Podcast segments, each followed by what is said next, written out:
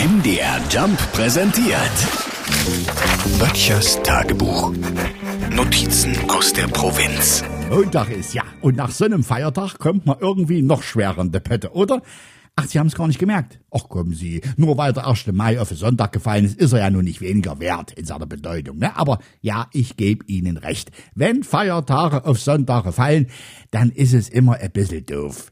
Ich habe ja vorige Woche schon wieder Stimmen gehört, dass bestimmte Politiker darüber nachgedacht haben, wenn Feiertage wie gestern auf Sonntage fallen, dass sie dann nachgeholt werden sollten. Ja, also ich weiß nicht, was ist denn jetzt mit dem alten Spruch, der hier draußen bei uns unter Nachbarn immer noch Gültigkeit hat, nämlich man muss die Feste feiern, wie sie fallen.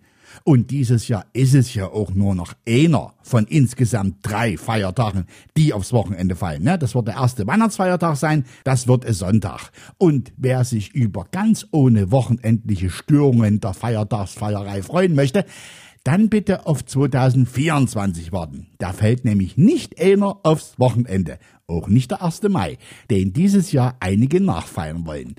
Auf der einen Seite sage ich dazu, eigentlich ist es völliger Quatsch, weil gerade der 1. Mai, ne? Das ist Tag der Arbeit und nicht Tag der Freizeit.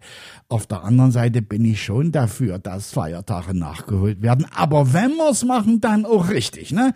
Dann bitte auch Muttertag, Ostersonntag und Pfingstsonntag. Ist klar, ne?